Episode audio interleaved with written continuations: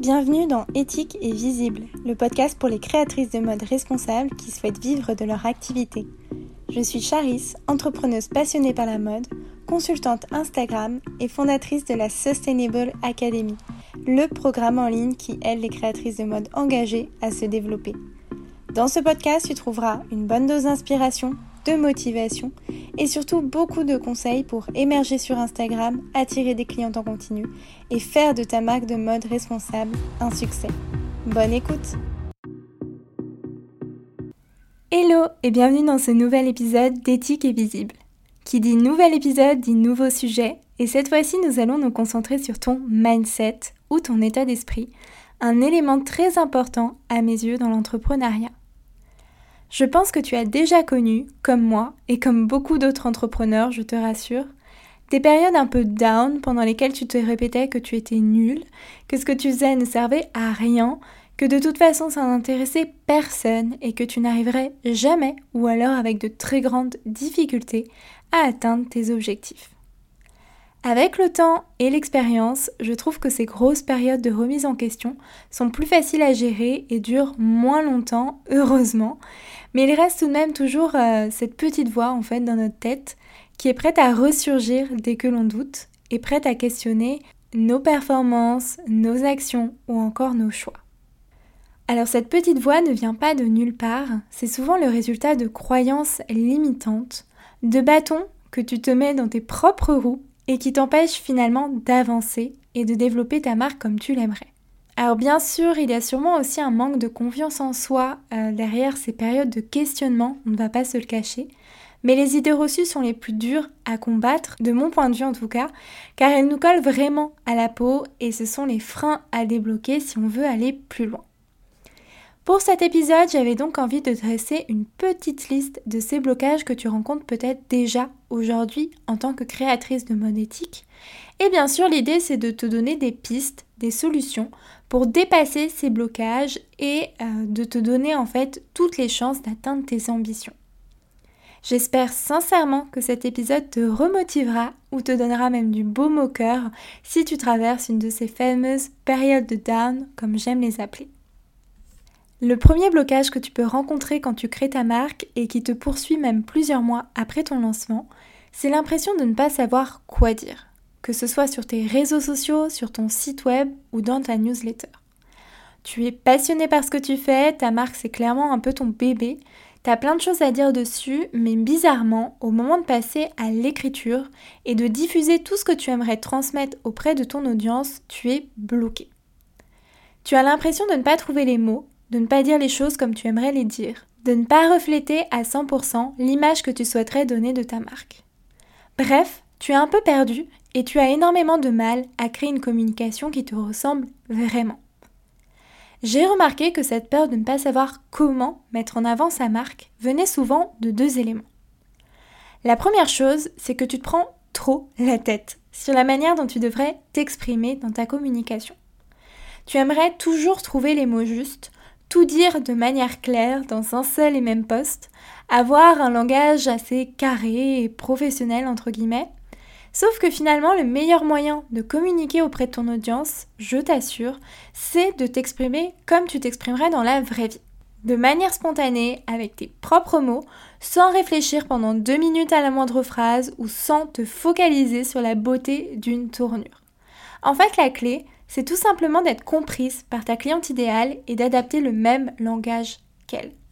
D'ailleurs, si tu lis mes légendes aujourd'hui, que ce soit sur le compte euh, de la Sustainable Academy ou mon compte Instagram perso slash pro, tu verras que j'écris un peu comme je parle. Alors bien entendu, j'y mets les formes, mais je pourrais très bien m'exprimer à l'oral de la même manière que j'écris mes légendes. À trop vouloir structurer ta prise de parole, en fait, tu risques d'employer euh, des mots sans t'en rendre compte qui sont trop éloignés du langage de ta cliente idéale et qui risquent de mettre une certaine distance entre elle et toi. Et ça, ce n'est pas ce qu'on veut. On veut la proximité avec notre audience et c'est comme ça que tu vas réussir bah, à créer l'interaction et après à vendre. Donc moins tu te mettras euh, de barrières sur ta manière de t'exprimer, plus tu seras à l'aise et tu arriveras à transmettre à ton audience de manière simple mais claire tout ce que tu as envie de lui dire. Ne te dis pas que tu n'es pas littéraire, que tu n'aimes pas écrire ou que tu t'exprimes mal. Ça, ce sont des croyances limitantes qui t'empêchent de communiquer auprès de ton audience de la façon la plus spontanée possible et ça peut avoir un impact négatif sur l'engagement de ta communauté. La deuxième chose qui crée cette impression de mal communiquer, entre guillemets, ou en tout cas de ne pas savoir comment bien communiquer, est un problème bien plus profond. Tu vas sûrement penser que je radote si tu l'habitude d'écouter mon podcast, mais ça montre à quel point c'est essentiel et que beaucoup, beaucoup de tes problèmes peuvent se résoudre quand tu te penches là-dessus. Je parle bien entendu de tes fondations, ton concept, ta cliente idéale, ta mission, ton storytelling, ton positionnement, etc. Si tu n'arrives pas à présenter clairement ta marque, et si tu ne sais jamais vraiment quoi dire parce que tu as pas trop de choses à dire en fait, encore une fois, ta marque, c'est ton bébé, t'es passionné et, euh, forcément tu, tu, sais que tu as plein de choses à dire, tu sais que tu as plein de choses à mettre en avant, mais que tu n'y arrives pas, c'est que tu n'es pas au clair avec tes fondations. Parce que quand tu sais mettre des mots euh, clairs sur ce que tu proposes, sur ce qui te différencie des autres marques, sur ce que tu apportes à ta cliente idéale, sur ton pourquoi, pourquoi tu as créé ta marque et pourquoi ta marque existe aujourd'hui, ou encore sur ta cliente idéale, et là j'entends la connaître par cœur, quand tu sais mettre des mots sur tout ça et résumer tout ça, tu sais exactement ce que tu dois mettre en avant dans ta communication. Tu ne pars pas dans tous les sens, tu as un fil rouge qui est cohérent et qui t'aide à garder le même cap. Que ce soit en tant que créatrice ou en tant que consultante en communication comme moi, on pense toujours savoir ce qu'est notre business. En gros, on pense que c'est dans notre tête, euh, on a les éléments, euh, on sait quelles sont nos fondations, et du coup on se dit que ça ne vaut pas le coup de passer du temps là-dessus.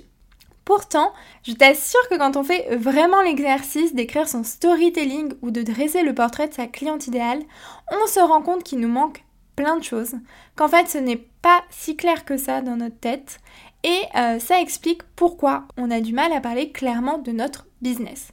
Moi, ça m'est arrivé, ça m'a vraiment euh, désarçonné quand je me suis rendu compte que, bah, en fait, j'avais l'impression que tout était clair dans ma tête, que je connaissais ma cliente idéale par cœur, et en fait, non, pas du tout. Euh, tout était assez flou finalement. Et quand j'ai fait ce travail-là, ça m'a vraiment aidé dans ma communication et euh, ça a permis de propulser mon business et de vendre beaucoup plus. Parce que comment veux-tu que ta cliente idéale comprenne ta marque, comprenne ton concept, si toi-même tu ne sais pas décrire clairement tout ça? Donc encore une fois, travaille sur tes fondations à minima une fois par an. Moi je le fais tout le temps, une à deux fois par an. Et tu verras euh, que tu arriveras euh, beaucoup mieux à mettre des mots sur ce qui te différencie, sur ce qui est important à mettre en avant si tu veux te démarquer et attirer ta cliente idéale. Et cette peur en fait de ne pas transmettre assez bien les choses disparaîtra. Le deuxième blocage qui t'empêche de développer ta marque aujourd'hui, c'est l'impression de ne jamais avoir le temps. Quand on gère une marque de mode, on ne s'arrête jamais et on doit penser à tout. S'occuper du SAV, gérer la logistique, publier régulièrement sur Instagram, envoyer des newsletters, vérifier des prototypes, envoyer des mails à des fournisseurs, bref, tu sais de quoi je parle. Euh, tout ça, eh bien, ça a le don de te faire perdre ton calme et euh, forcément, c'est normal de te dire que tu n'as pas le temps pour autre chose et en particulier pour les tâches que j'appelle stratégiques. Les tâches que je viens de t'énumérer, donc comme euh, poster régulièrement sur Instagram, s'occuper du SAV, etc., ce sont finalement des micro-tâches. Euh, micro-tâches dans le sens tâches quotidiennes, c'est les tâches que tu vas gérer les unes après les autres et qui ont un impact sur ta marque plutôt court terme, voire dans certains cas moyen terme. Et en fait, au quotidien, ces tâches-là, elles vont tellement te prendre d'énergie et de temps que tu ne vas pas réussir à dégager plus de temps et d'énergie pour les tâches stratégiques comme le développement de ta communication. Sauf que la communication, et je sais que je prêche ma paroisse ici, mais c'est vrai, la communication est essentielle à ta marque. C'est grâce à elle que tu trouves tes clientes. Sans communication, pas de clientes, ou alors tu restes euh, dans ton cercle proche, la famille, les amis, les amis d'amis. Et euh, sur le long terme, ce n'est pas viable. Donc sans communication, pas de cliente, pas de cliente, pas de vente. Je n'ai pas envie ici de tomber dans le scénario catastrophe, c'est pas du tout l'idée, mais c'est juste pour te rappeler, et je sais que tu en es consciente, que ta stratégie de communication fait partie des choses sur lesquelles tu ne peux pas faire l'impasse au même titre que ta production. C'est hyper difficile de trouver le bon équilibre entre production et communication et c'est pour ça que pour moi, la communication d'une marque ne peut se gérer sans aide. Alors par aide, j'entends le fait de prendre quelqu'un par exemple pour gérer tout de A à Z, mais ça peut aussi euh, être de faire appel à un coach, donc de suivre un coaching ou une formation qui va t'aider à mettre en place rapidement ta stratégie de communication et de manière surtout efficace. Parce que l'idée c'est de le faire bien, mais euh, d'aller au plus vite aussi. Et finalement, tu t'en rends pas forcément compte, mais le fait de ne pas avoir de structure, le fait de ne pas avoir de stratégie dans ta communication, c'est ça qui te fait perdre beaucoup de temps aujourd'hui.